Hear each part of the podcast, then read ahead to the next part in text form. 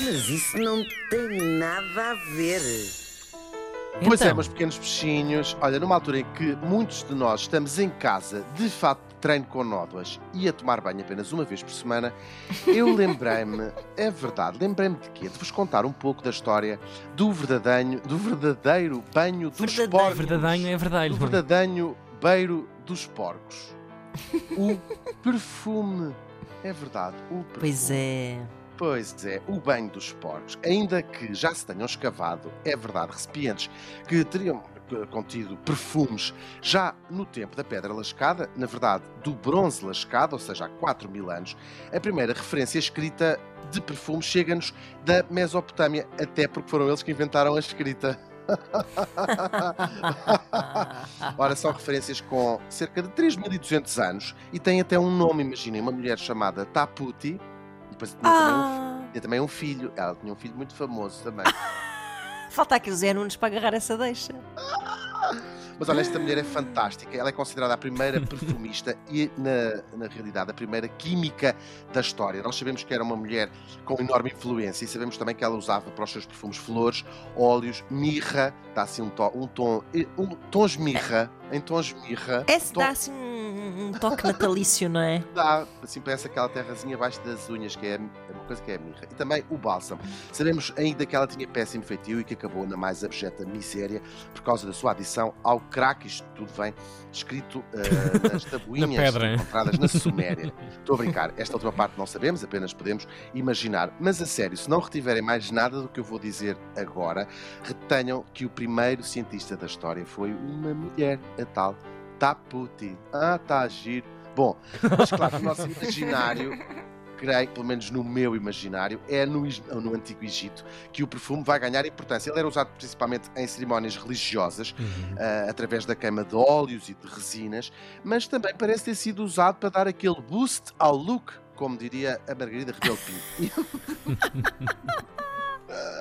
E nos túmulos lá das- dos egípcios encontramos belos frasquinhos de perfume, assim uma coisinha já muito a tirar ao que nós usamos hoje. Sabemos também que as matérias-primas dos perfumes que os egípcios usavam não eram locais, também é mais à base de, era perfumes de areia, de jacaré, de crocodilo e de água podre do Nilo. Bom, as matérias-primas dos perfumes vinham-nos de outros lugares, onde também já se disfarçava a falta de um bom duche. Lugares como a Índia, a Arábia, o que é hoje o Médio Oriente, e vinham de lá o quê? Madeiras raras e também especiarias, coisas que são usadas nos perfumes até hoje, milhares de anos depois. Os Uau. romanos pegam na coisa e já se sabe, dão-lhes até um nome, perfume, ou seja, pelo fumo, pelo vapor, no fundo.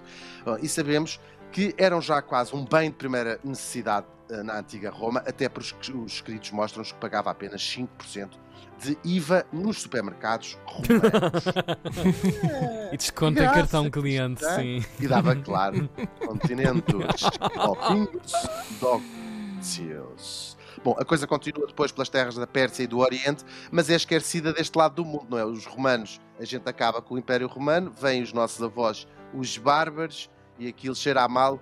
Cheirar a cavalo até era considerado uma coisa bastante excitante na época. Bom, à Europa, de facto, a coisa chega tarde. eh, já sabemos que era uma javardice pegada. Os perfumes vinham do mundo árabe e começaram a ser trazidos pelos cruzados, mas é apenas no século XIV que se começaram a fabricar, bastante tarde já viram, né? No, a fabricar perfumes na Europa. O primeiro perfume moderno foi criado no ano de 1370 para a rainha Isabel da Hungria. É, portanto, aos húngaros que devemos o perfume e também aquelas bolachas com geleia Com a marmelada. com marmelada pelo meio. A coisa vai depois espalhando-se de país em país através das suas rainhas, claro, que eram umas invejosas e não podiam ver nada. O marido dizia assim: Ai, vistes como é que cheirava a Isabel da Hungria? Hum. E as mulheres ficavam furiosas. Dizia assim: espera lá que eu já te lixo, ó Isabel da Hungria. A coisa chega à Itália pela rainha Catarina de Médicis. E daqui parece ter saído pelas mãos de um industrioso vendedor que comercializava já no ano 1600 cerca de 20 fragrâncias da sua lavra, ele inventava as fragrâncias e depois ele vai se mudar para onde? Para a cidade alemã de Colónia e vai batizar os seus perfumes como água da mesma água de Colónia. Daí seguimos para a França, que vai tornar-se rapidamente a capital mundial do perfume, que é, em boa verdade, até hoje. A indústria do perfume atinge o auge no século XVIII, na corte do Luís XV. Aliás, chama-se até à sua corte La Cour Parfumée, a corte Hum. perfumada. Ao longo de todo este tempo, quer a descoberta do novo mundo, quer o estabelecimento de rotas comerciais com o Oriente, vai trazer para os perfumes novos componentes, desde a baunilha à canela, do jasmim ao gengibre, da heroína ao.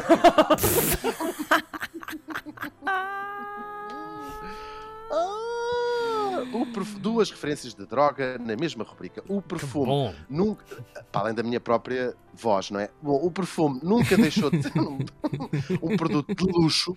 Os produtos de luxo é que se foram tornando eh, mais ao alcance de toda a gente. Hoje a indústria dos perfumes movimenta anualmente pilhas e pilhas de massa. Em 2018 gerou 31 mil milhões de dólares e estima-se que este valor suba para os 40 mil milhões em 2025. Mais uma prova para a minha teoria do que faz avançar o mundo. Não é nem o amor, nem o dinheiro, mas sim a preguiça de nos atirarmos para o duche de manhã.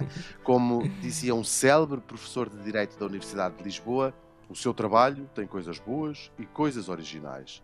Infelizmente, as coisas boas não são originais e as coisas originais não são boas. Quem é que disse isso? nada eu costumo dizer quem é porque não é de grande memória eh, da sua carreira política, mas a sua carreira académica foi o professor de Direito Marcelo Caetano. Ah, Ah, pois. o Ah, Van der Ding na edição de é. hoje. Pois Pois é. Na edição de Mas isso não tem nada a ver.